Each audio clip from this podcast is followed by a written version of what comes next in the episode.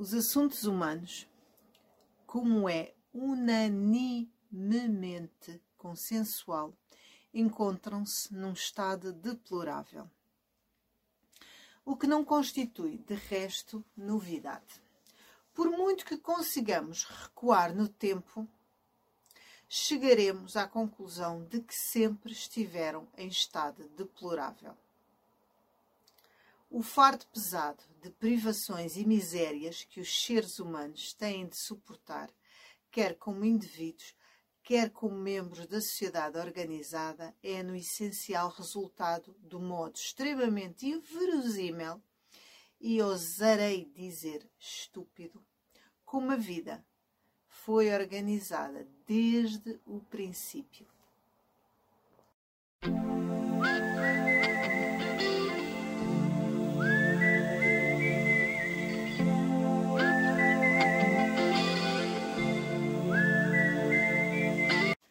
Queridos amigos dos livros, eu sou Jo Pereira e trago-vos um livro extraordinário. Obrigada por aceder ao meu canal e ouvirem este vídeo até ao fim. Ora bem, o livro não tem desculpas para não ser lido.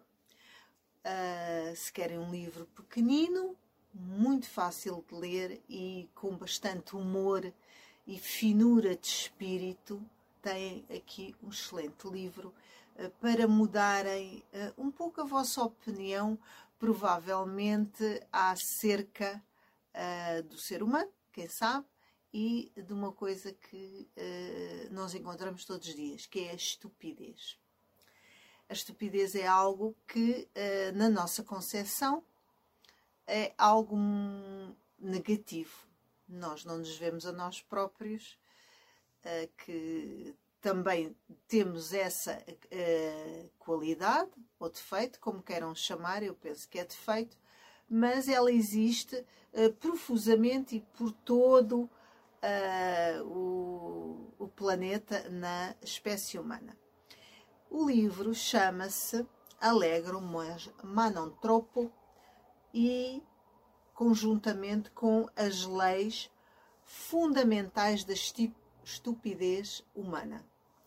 Ora bem, ah, este escritor italiano é um historiador muito conhecido que viveu de 1922 a 2000 e realmente foi uh, bastante famoso e, uh, sobretudo, sobre a Idade Média, sobre o qual se dedicou.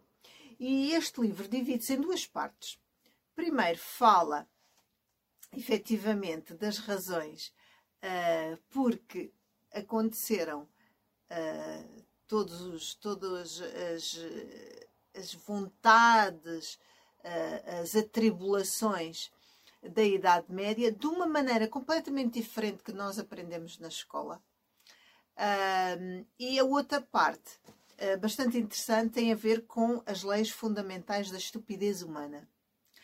A primeira, ele uh, tem uma abordagem muito interessante em relação uh, ao que acontece depois da queda do Império Romano onde um, foi, uh, enfim, triste, um triste acontecimento para a espécie humana, porque, queiramos, quer não, o Império Romano estava muito desenvolvido e a, a, a, civilização europeia retrocedeu, não há dúvida nenhuma, nomeadamente no, domínio da higiene, já para não falar noutras coisas.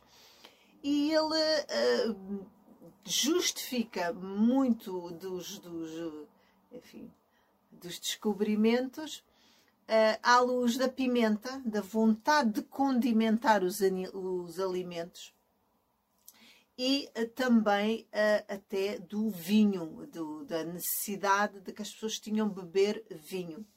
E o, a, a pimenta eh, faz com que um abade consiga uh, conversar com uns nobres que não faziam mais nada senão andarem a matar-se uns aos outros, uh, guerrear-se e, e, dizer vamos combater o infiel e ao mesmo tempo trazemos a pimenta aqui para a Europa, que, que estava barrada pelo, pelos turcos e pelos árabes toda aquela zona do Mediterrâneo não tinham o acesso como teriam se houvesse o Império Romano.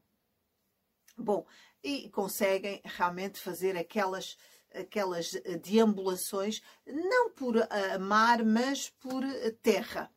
Uh, e uh, a pimenta chega. Depois vem o Renascimento, não é?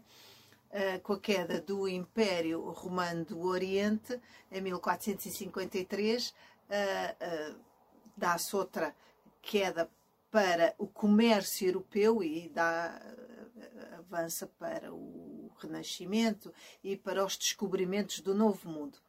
Uh, depois uh, fala também do gosto uh, muito grande pelo vinho, que leva ao enriquecimento, não só por causa da pimenta, mas também do vinho de toda a zona de Veneza, das cidades-estados em Itália, mas que um dos reis deixa de pagar e, enfim, eles ficam na bancarrota e resolvem dedicar-se à arte uh, e de uma certa forma também leva à nova etapa europeia que é o Renascimento. Portanto, é uma abordagem completamente diferente, muito resumida, como devem calcular.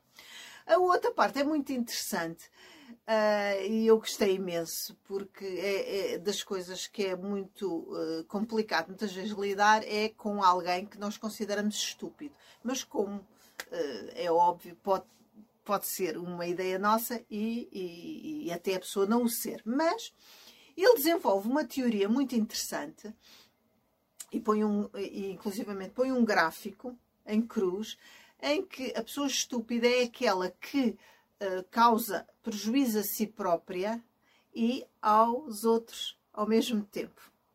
Depois temos o bandido, o malvado, que prejudica outrem mas beneficia-se a si própria, a si próprio.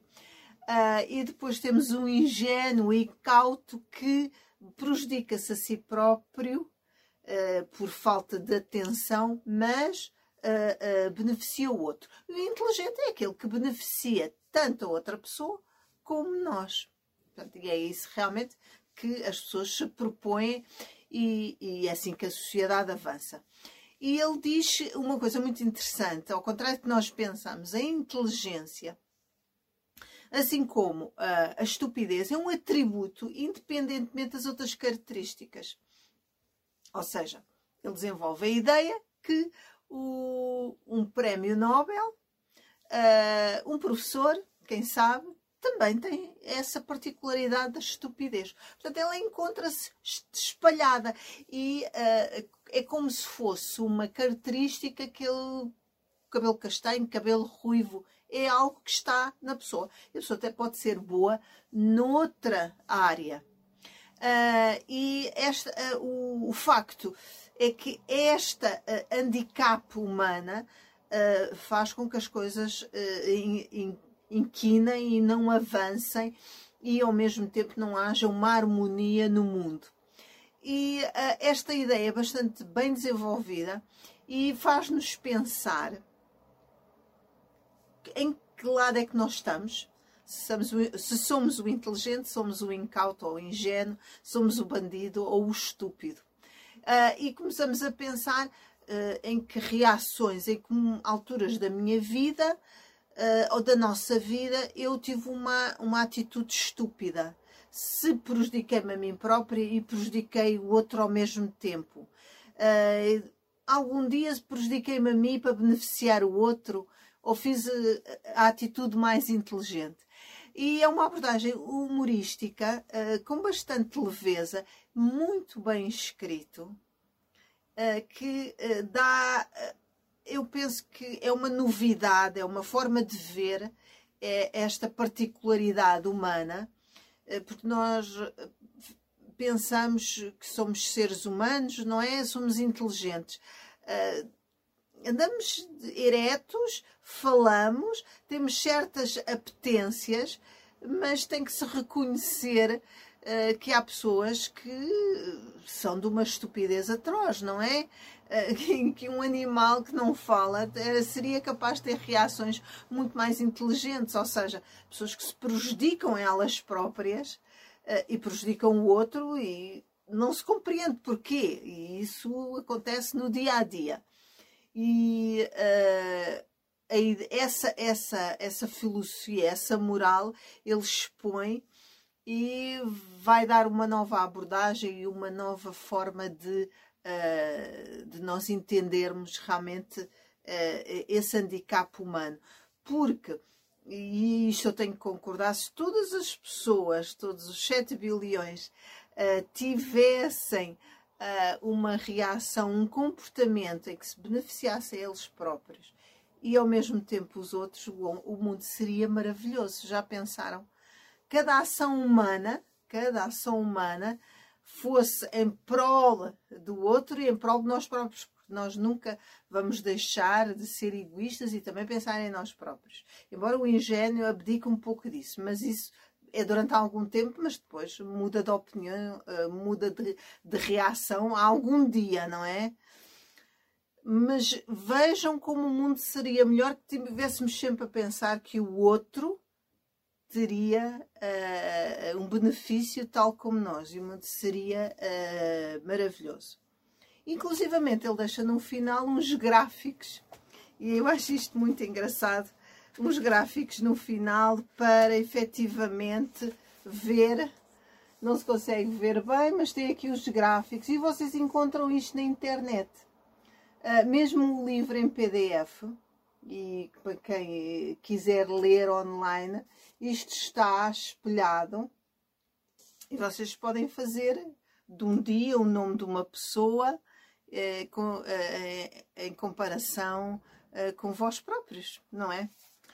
Ah, é um livro bastante interessante hum, e eu acho que qualquer pessoa, qualquer um de nós deve ler eh, vai ver que esta história uh, da inteligência, da estupidez humana, é algo uh, mais claro a partir da altura em que se lê este livro. E é, é tudo por agora. Espero que gostem do livro e até à próxima. Beijinhos. Então, já subscreveram o meu canal e já fizeram